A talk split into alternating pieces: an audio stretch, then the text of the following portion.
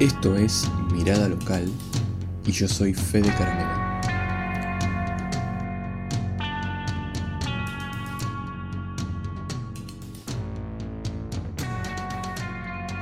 Hola nuevamente a todos. Hoy tengo el gusto de estar junto a Ana Clara Lavalle, quien es una reconocida emprendedora de la ciudad con varios años de trayectoria en diferentes organizaciones, a pesar de ser muy joven.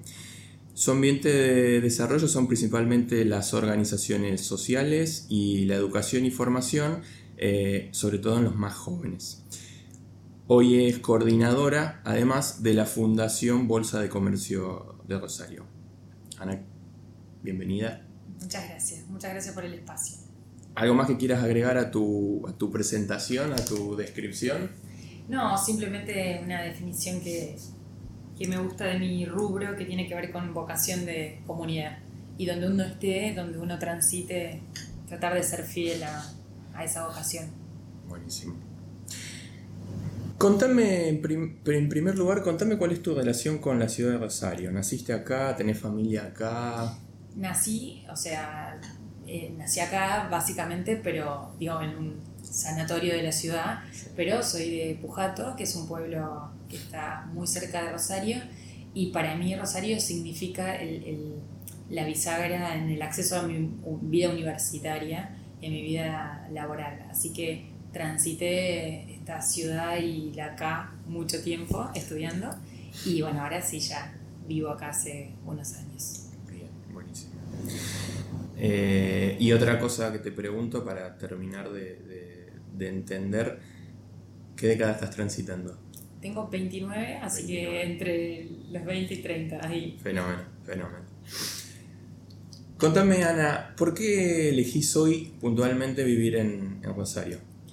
Mira, em, me apasiona de Rosario eh, las opciones que existen, pero además todo lo que hay para crear. Me, me gustan mucho los partos, traer cosas, fundar, dar origen.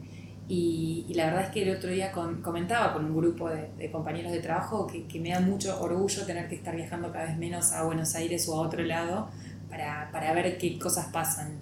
Que hoy mucho de lo que sucede, obviamente uno lo atracciona o, trata de, de, que ocurra acá.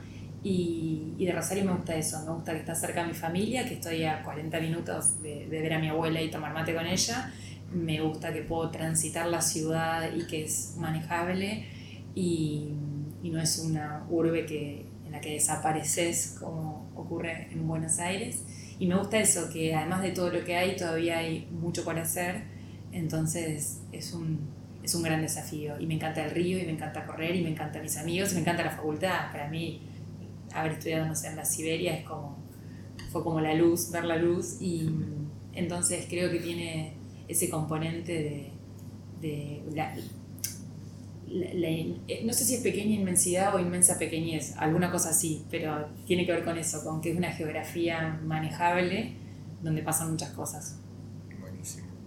¿Viviste algún, algún tiempo en otra ciudad que no sea, bueno, eh, Rosario o Pujato? Mira, eh, trabajé mucho siempre en todos lados del país, afuera, pero siempre sentí la necesidad de volver, digamos. Estuve un tiempo en Buenos Aires muy corto en el que entendí que no era para mí. Y entonces es como que mis estadías son breves porque, no sé, creo que me crié con un concepto de raíz y alas que me hace siempre estar volviendo. ¿Qué sentís desde tu mirada, tu experiencia, desde cómo vos lo, lo veas? ¿Qué sentís que le falta o que ayudaría al crecimiento de la ciudad? Eh, yo, yo, no sé si es de esta ciudad o de las ciudades, o si quizás esta visión está atravesada por lo que a, por lo que a mí me mueve, pero me pasa a veces, no sé, cuando, no sé, estamos nosotros trabajando por las inundaciones del norte de la provincia y ingresas a Rosario por la zona de travesía y te das cuenta que hay una fisonomía y que hay una ciudad que parece otra ciudad y después estás en el centro de esa ciudad y salís por la, para ir a Buenos Aires y es otra Rosario. Eh, a mí lo que me mueve mucho es el trabajo, como te decía al principio, de la, vocación de comunidad que tiene que ver con las redes y con la conexión. Entonces, yo creo que una ciudad que crece es una ciudad que está integrada, una ciudad en la que eh, además eso, mi, mi, laburo es de inclusión, entonces cuando un chico de, no sé, de, de, La Lata no sabe cómo llegar al centro o nunca accedió o no sabe cómo acceder a la peatonal, me parece que hay un potencial de crecimiento que no está explotado y que, que falta promover. Entonces, esa diversidad que es geográfica, también hay una diversidad de acceso y de posibilidades y de opciones. Entonces, para mí una ciudad que crece es una ciudad que tiene, obviamente, gente que crece y que tiene acceso a oportunidades y que por lo tanto está integrada. Con lo cual, mientras más integración haya, mientras el, el, lo que me dijo una vez León, yo daba clases en la sexta y él me dijo, nosotros estamos afuera del mundo, no sé qué ropa ponerme para ir a Maipú y Córdoba, eso no puede pasar. Eso no debería pasar.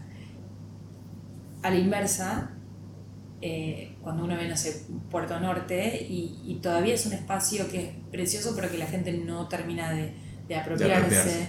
Entonces, creo que una ciudad que crece es una ciudad en la que sus ciudadanos se sienten parte, crecen y están integrados, conviviendo. Eh, pensaba un poco lo que decías recién, eh, creo que esta, estas diferencias que hay en una misma ciudad quizás no es solo Rosario, como vos decías al principio, sino que quizás se ven en muchas de las grandes ciudades de, Argentina al menos. Y a lo mejor no se ve tanto en, pueblos o en ciudades más chicas, pero simplemente porque su, su, su, extensión no es tan grande como para generar esas diferencias, no porque no las no, se pudiera andar, sino una cuestión más de, geográfica. Pero sí, es, es, es, bastante visible esto de que no en muchas de estas ciudades grandes de, que tenemos se dan, vas, vas, atravesando cuadras y vas viendo capas de, diferencias. Y son brechas. Mm. De hecho, uno de mis trabajos, de, mi trabajo de tesis tenía lo que me marcaba esa brecha que hay, por ejemplo, volviendo a vuelta a la ciudad universitaria, que para mí es todo un paradigma de lo que es la ciudad, porque hay una cuadra que ir al barrio de la universidad y la universidad hace muchísimo trabajo de extensión y muchísimo laburo de vinculación, pero aún así es una brecha simbólica altísima para la gente de la comunidad. Entonces yo decía, yo me tomo dos colectivos, porque yo la carrera la hice viajando, no, no vivía acá en Rosario, entonces me tomaba el colectivo en ese, desde mi pueblo hasta Avellaneda y Mendoza y después la acá, y después volvía, y era toda esa una combinación logística que te llevaba tres horas y media, cuatro por día, pero aún así llegaba y estudiaba. Y, y, la, y la brecha geográfica la vences. Hoy la ciudad eh, esa cuadra, digamos, de, entre el barrio y la universidad es una brecha simbólica altísima. Y pasa en la ciudad, pasa en las ciudades y pasa en las ciudades en, en, el, en que el no acceso genera claramente violencia. Mm. Porque vos ves todo lo que no podés tener en una ciudad. Eso, eso es, lo gran es lo más complejo. Incluso también, yo trato de hacer referencia a los, a los labores o las experiencias en las que uno puede, puede materializar esto. Nosotros trabajamos mucho también con escuelas rurales o con comunidades rurales. Entonces vos ves una falta de acceso, por ejemplo, en que no tienen agua o que no tienen energía o no tienen determinadas cuestiones básicas, esenciales que para nosotros son impensadas no tener, pero en realidad eh, no es el mismo tipo de violencia. Y la ciudad está expuesta todo el tiempo a esos tipos de violencia, al, al, al no acceso, pero no es no solo el no acceso, es ver que no tenés acceso. y ver que una cuadra divide universos y que estás ahí, ¿entendés? Y, es, y son brechas que no solamente son geográficas, como te decía, porque en realidad también la ciudad tiene una distribución, en todas las ciudades, lo estoy pensando, ¿no? Pero ocurre como, entre comillas, natural y no naturalmente la distribución de la marginalidad. Marginalidad, márgenes. Es así. Sí, sí, sí, es, están, la palabra te están hablando. Sí, si nos vamos a la etimología, vienen los márgenes, está ese establecimiento de la marginalidad. Y, y, bueno, en los pueblos, ¿viste? La calle del fondo, del otro, el famoso del otro lado de la vía y de este ah. lado de la vía sigue existiendo, sí, ¿no? Sí, sí, eh, entonces, bueno, eso, eso es lo que tiene, lo que tienen las grandes ciudades, lo que te exponen las grandes ciudades. Claro. Eh, en tu experiencia trabajando con y dentro de diferentes organizaciones, ¿te parece que las empresas o los empresarios de Rosario actúan o piensan diferente que los de Buenos Aires? Eh, mira, yo creo que en Buenos, Buenos Aires suele tener como esa cosa de, de vanguardia y de son los primeros en hacer tal cosa y tal otra. y también hay un submundo de, de, de, lobby excesivo, ¿no? Yo creo que al menos incluso hoy desde la Fundación de la Bolsa estamos trabajando mucho con empresarios en la promoción de la sostenibilidad, en la promoción de, economía circular, de sistema B, en la promoción de, pensar otra economía. Y, la verdad es que los empresarios yo creo que están ávidos de, entre comillas, alfabetización, de sensibilización que son muy permeables. Quizás eso, en Buenos Aires hay muchas cosas que ya pasaron y que, a las que quizás se sumaron, como todo, algunos más genuinamente que otros. Eh, acá todavía estamos como en esa transición y en esa alfabetización, sensibilización, y por eso esto es lo que me gusta de, vuelta de Rosario, que uno puede decir, ay no, no pasan esas cosas que sí ocurren en Buenos Aires, y por otro lado no, es todo un terreno fértil para trabajar, para, para, para formar, para para integrar. Así que, digamos, esa es mi, mi visión y mi, mi, perspectiva. Em, también, como, como, ocurre en una ciudad, en términos geográficos, el, el, universo empresario sigue teniendo sus brechas simbólicas y, y, no tan simbólicas con un montón de otros espacios que para mí son absolutamente franqueables y de hecho lo hacemos. La, la, la riqueza está en eso, en la diversidad y en la convivencia. Totalmente, sí, sí, sí, sí.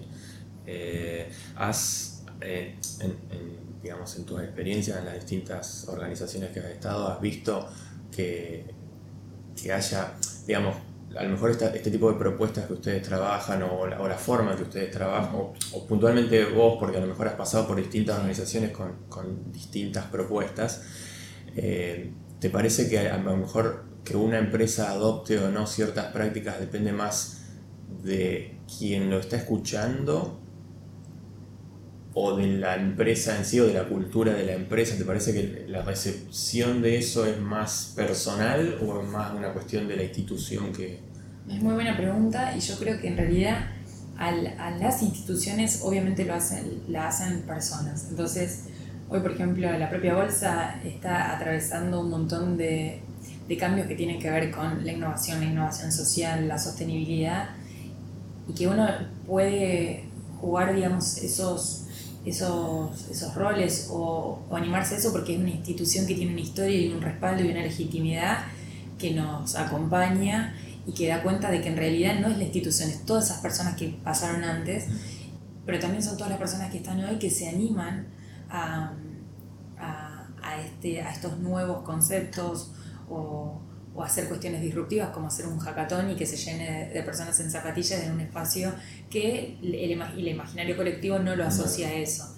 Em, entonces yo creo que la receptividad siempre tiene mucho que ver obviamente con quiénes son las personas, que la institución, que los valores y la cultura marcan totalmente, pero no son eh, intransformables si es que existe la, la, palabra.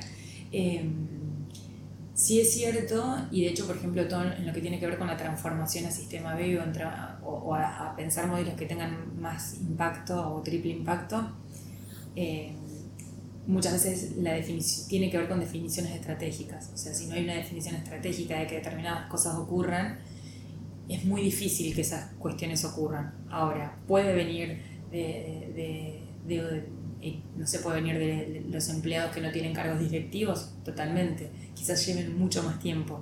Cuando hay una dirección institucional, sea de una escuela, sea de una organización social, sea de una multinacional, que dice, ¿sabes qué? Me parece que ahora el rumbo va por este lado, me parece que nos tenemos que animar a otra cosa, todo es más, todo es más simple y todo fluye como más orgánico.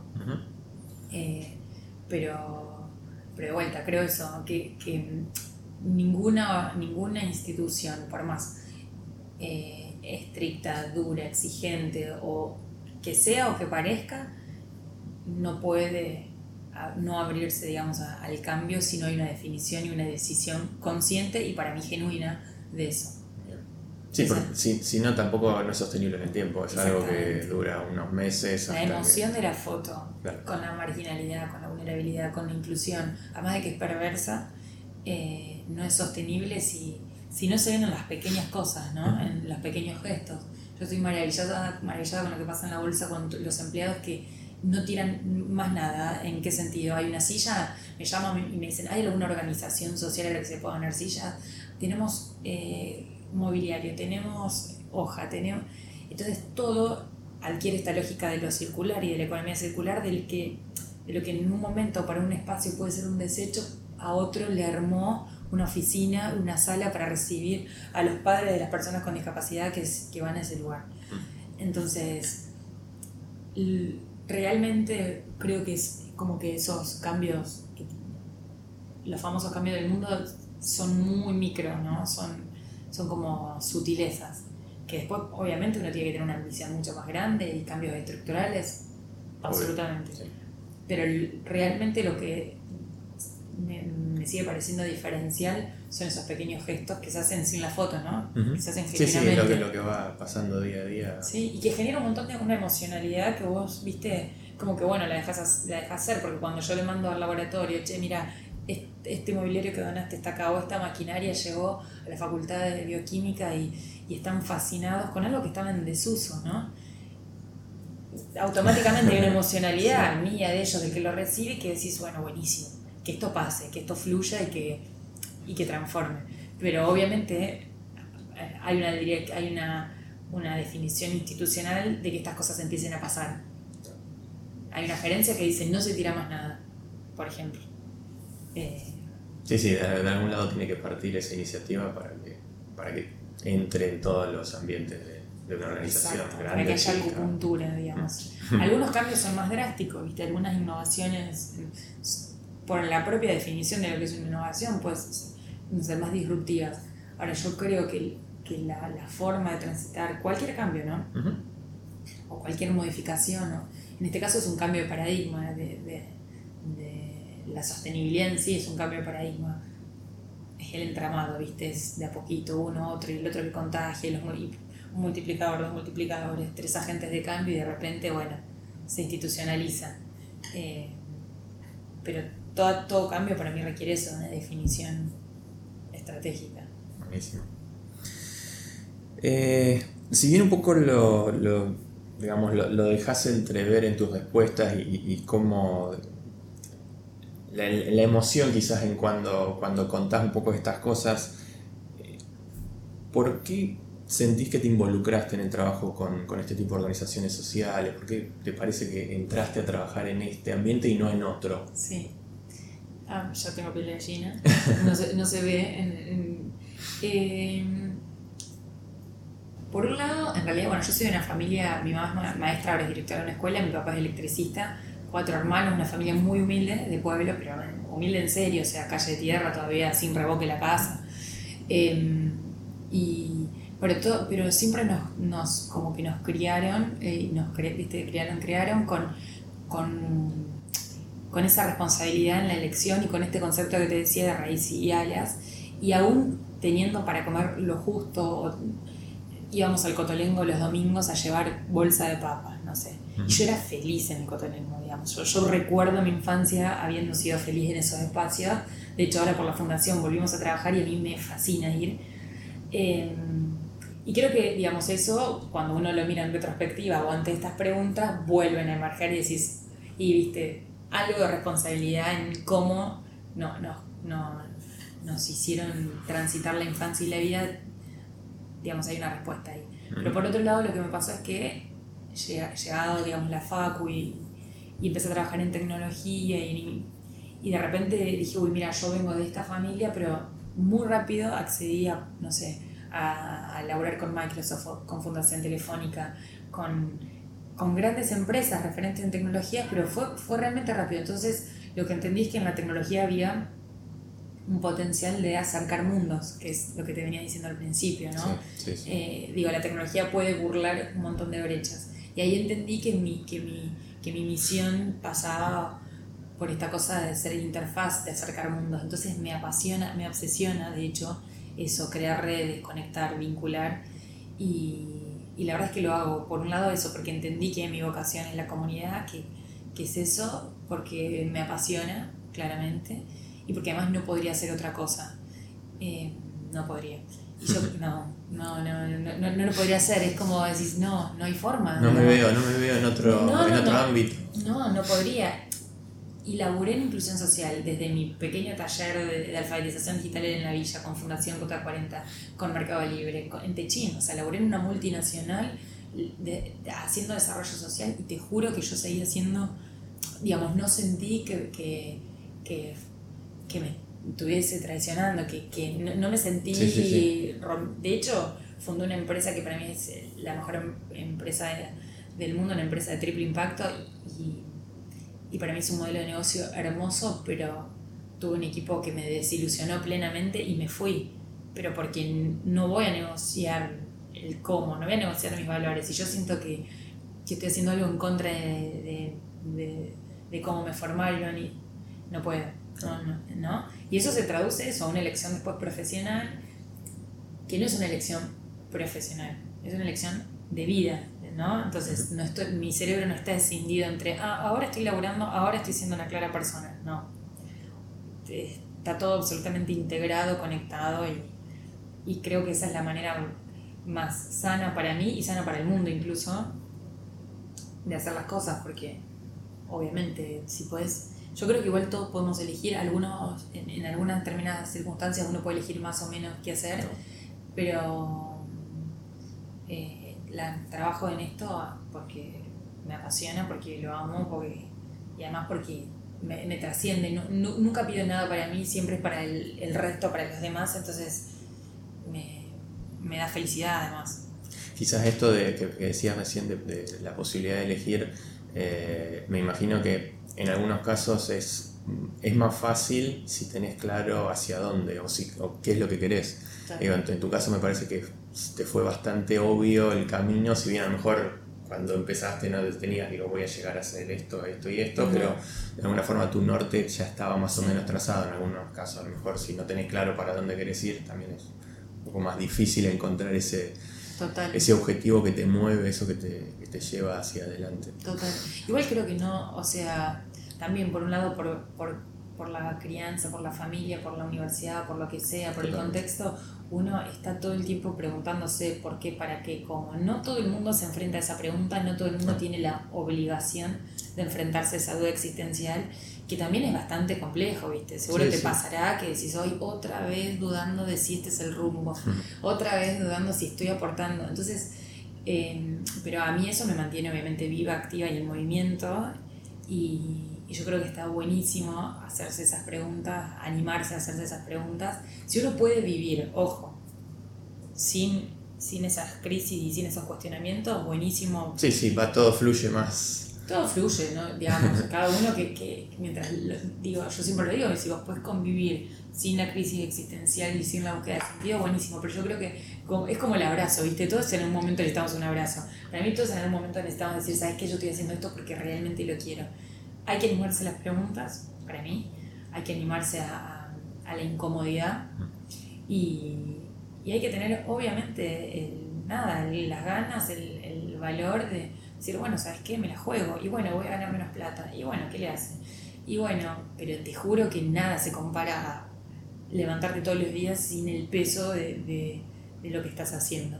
De vuelta, estamos hablando ahora de un debate existencial. Hay situaciones de, obviamente de vulnerabilidad en la que vos decís, en la que pareciera que no se puede elegir, pero yo laburando en el corazón de eso y laburando en territorio, ves de todo, digamos, mm. ves que no importa en qué contexto, aún así se puede elegir. No sé, mi papá, electricista, le agarra la crisis, no, no, no, negoció sus valores, se puso una quinta, ¿me entendés?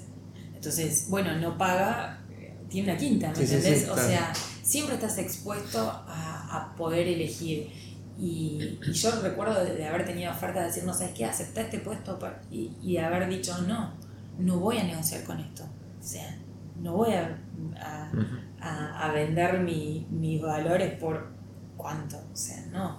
Entonces, claramente si uno tiene más o menos el, el, el norte, que es lo que te mueve, como vos decís, hay muchas decisiones que se te hacen más, que terminan siendo más operativas. Sí, sí, porque ya sabes más o menos cuál es el... No quiere decir que las decisiones me hayan sido siempre fáciles, no, nunca, jamás. Y todo el tiempo están eso, expuesto a ese matriz de, matiz, bueno, también es una matriz de tiene sentido, no tiene sentido, me sirve, no le, le sirve al otro, aporto, estoy dando todo lo que puedo dar, si siento que ya tipo no estoy dando todo lo que puedo dar, bueno, prefiero correr. Eh, me gusta siempre hacer esta pregunta que es súper amplia y es eh, un poco de... Hay, mucho de a ver qué, se te viene primero a la mente. ¿Cómo ves a Rosario en 5 o 10 años respecto a otras ciudades del país? Otras, más, quizás comparándole más a otras ciudades del interior. ¿Cómo, te la imaginas? Yo la veo hermosa. Ojalá. Ojalá sea todo lo que, ojalá sea todo lo que estamos haciendo para que sea una ciudad referencia. Viste cuando en las grandes ciudades del mundo, no sé, San Francisco, hoy, eh, bueno, es Israel, pero digo Tel Aviv, o sea, esas grandes ciudades que son focos de innovación, son focos de referencia, Barcelona, donde vos ves que realmente pasan cosas. Y para mí Rosario es una de esas ciudades, puede ser una de esas ciudades, es una ciudad, sí, es una ciudad habitable y es una ciudad transitable. Y a pesar de lo que muchos medios, incluso nacionales, porque nos pasa, ¿viste? Viene un porteño y cree que esto es, no sé, La, guerra. Y quieran hacer creer, yo, yo creo que está en nuestra responsabilidad cotidiana no solo cambiar la imagen, sino hacer que otras cosas pasen. Así que para mí yo la veo así como referente. Eh, y, y, da señas, ¿no? Hay muchas cosas orientadas hoy a la sustentabilidad, a eso, a que sea una ciudad habitable. Lo, ves a la tarde, vas al río y está lleno de gente con, haciendo picnics o lo que sea, o, o ves plazas en el centro y decís, qué bueno, qué bueno que la gente, digamos, quiera eso, quiera que estas cosas pasen. Así que yo la veo como una ciudad.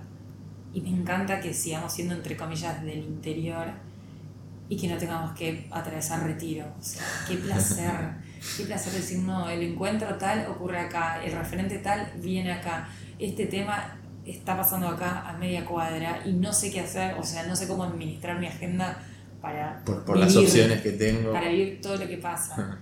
y, y está cerca de esto, digamos, de sigue estando cerca de los pueblos, sigue estando a media hora, 40 minutos, 50 minutos de... Y está el aeropuerto, para mí el aeropuerto es lo más, o sea, esa posibilidad de decir, ¿sabes que no tengo que ir al aeroparque? O, o me queda... Está buenísimo. Así la sigo viendo como una referencia. Buenísimo. Si pudieras, si pudieras dejarle un breve mensaje a algún empresario local que esté escuchando en este momento, referido un poco a, a todo lo que, a todo el trabajo que vos venís haciendo eh, digamos, si pudieras dejarle algún mensaje de cómo encarar, por ejemplo, que vos hablabas antes del tema de la reutilización de ciertos materiales, o si querés encararlo más por, cómo pensar su, este, sus objetivos, eh, teniendo en cuenta también el impacto que tienen en la ciudad. Digo, ¿Hay algo que se te venga a la mente que vos quisieras este, transmitir? Una idea simple, obviamente, pero algo que, se te venga a la mente que puedas... Sí, sí yo creo que bueno, por supuesto que se acerquen. Hoy, hoy el rol que me toca es desde la Fundación de la Bolsa de Comercio y, las puertas están no solo abiertas, sino que es uno de nuestros objetivos el, acompañar esa transformación de los empresarios en el abordaje de una nueva economía. Por un lado eso, que se acerquen, o nosotros los buscamos, ¿no? Pero, y por otro lado, esta cuestión de el empresario mucho tiempo estuvo como castigado, ¿no? Eh, y yo creo que son grandes agentes de cambio, porque además son grandes empleadores y, hoy la generación de empleo es una responsabilidad altísima. Entonces, creo que, que si, tienen la, conciencia plena y genuina de que son grandes agentes de cambio y que son responsables de la transformación de una ciudad y de lo que ocurre en una ciudad, no pueden mirar para otro lado en, este cambio de, paradigmas que está ocurriendo en el mundo. Entonces, obviamente que se acerquen y que se sientan aún más agentes de cambio porque son responsables de mucho de lo que pasa en esta ciudad. Y, y para mí la única forma de trabajar es en red y es articulado y es uniendo fuerzas y objetivos. La última pregunta, Ana. Nombrame algún libro que hayas leído en algún momento de tu vida y que recomiendes leer por la razón que sea, lo que se te venga a la mente. Mira, el primer libro que se me viene ahora eh, es un libro que me recomendó un compañero de trabajo hace un tiempo, que para mí resume un poco la esencia de, del ser humano, que es el hombre en busca de sentido. y, y que tiene esta lógica de, bueno, esto es una ciudad y la podemos ver como la ven los medios de Buenos Aires o la podemos ver con este enamoramiento proyectado de lo que nosotros queremos que pase. Eh, entonces me parece que es un libro muy... Eh, es, inspirador, es pero también es concreto y te da herramientas para transitar cualquier situación con esta, con esta percepción de que si bien el hombre puede mandar a, una, a un país entero a una cámara de gas, también puede rescatar a la humanidad de, ese mal. Entonces, me parece que, nos da una lección que no solo es filosófica, sino cotidiana, mm. de vuelta. o sea, yo lo que necesito es herramientas, o sea, me encanta filosofar, me encanta lo conceptual, me encanta el marco teórico, pero necesito herramientas. Y creo que es un libro... Eh, que te da un poquito las dos cosas. Que te da un poco las dos cosas y además te lo da en primera persona, con alguien que lo vivió. Entonces la experiencia siempre genera saberes esto es un concepto también, ¿no? Saber es socialmente significativo, saber es que yo lo aprendo hoy pero lo puedo aplicar en cualquier otro momento. Gracias, Ana. a vos, muchas gracias.